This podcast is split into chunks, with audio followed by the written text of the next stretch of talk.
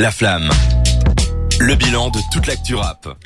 Riyad Sadio, c'est euh, le nom du nouvel du nouveau projet annoncé de, Freeze Corleone et H22, un projet qui a été annoncé cette semaine et qui a été euh, étoffé par un single notamment. Moi, je vous propose qu'on s'écoute un petit extrait avant de commencer. Allons-y.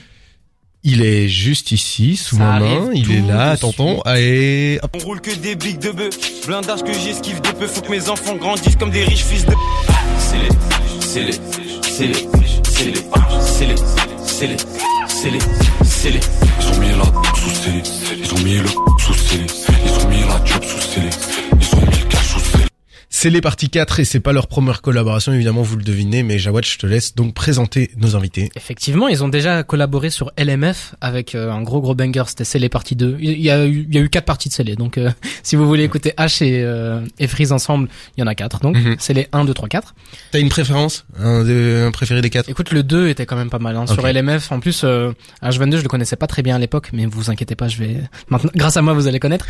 et je le connaissais pas vraiment à l'époque, donc tu te prends une baffe, quoi. C'est un mec Ouais. qui, avec sa voix grave et tout, c'est c'est vraiment intéressant. Mais du coup, H22, on connaît pas son nom, on connaît pas son âge.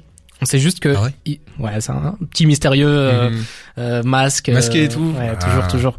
Et Donc c'est un rappeur lyonnais qui est né en Algérie à la base. Mhm. Il est membre de Lyonzon. C'est un collectif de rappeurs qui commence à faire beaucoup de bruit. C'est un peu lui la tête d'affiche de Lyonzon, mais il y a aussi Bouchy qui est un, un rappeur qui fait beaucoup de bruit. Oui, aussi. qui vient de sortir un projet d'ailleurs. Exactement.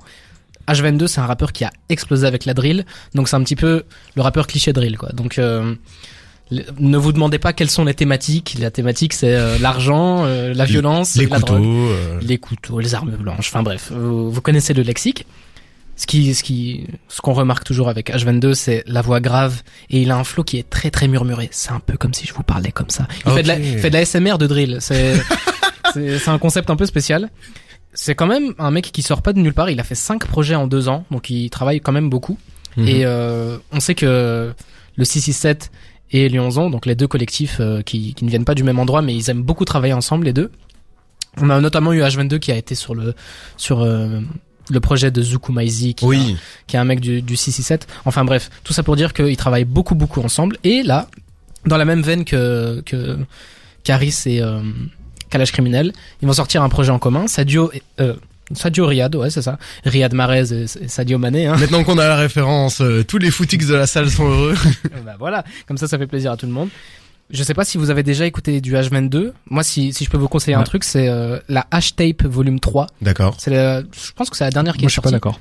C'est très moi je trouve ça très bon quand Moi, même. je préfère la 2. Après, j'ai un problème avec, avec euh, H, c'est que il y a les feats. En fait, je trouve que les projets sont bons, puis il y a des feats des, des inconnus qui sortent de il, pas d'où. ouais, il ramène un peu ses qui, potes. qui font vraiment baisser le niveau. euh, bon, du coup, euh, je trouve que les morceaux en solo sont souvent plus intéressants que les morceaux en feat, sauf quand il y a des gros noms avec lui euh, qui ont déjà fait leur Ok, preuve. ouais.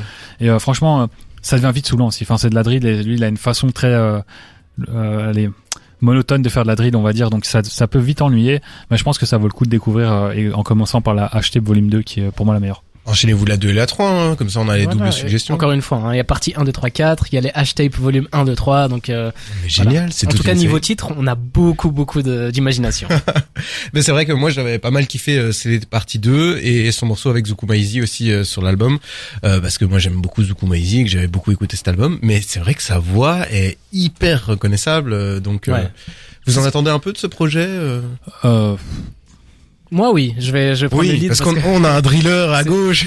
Moi j'aime bah moi j'aime bien la drill quand c'est bien fait et quand c'est euh, entertaining. Quand Ouais. c'est quand quand ça, ça ça fait bouger. Et en fait H22 même si il fait un truc très monotone et très très calme très lisse c'est quand même super efficace. Il a des il a toujours des bonnes prods il a toujours des des les bons outils pour faire Mhm. des hits.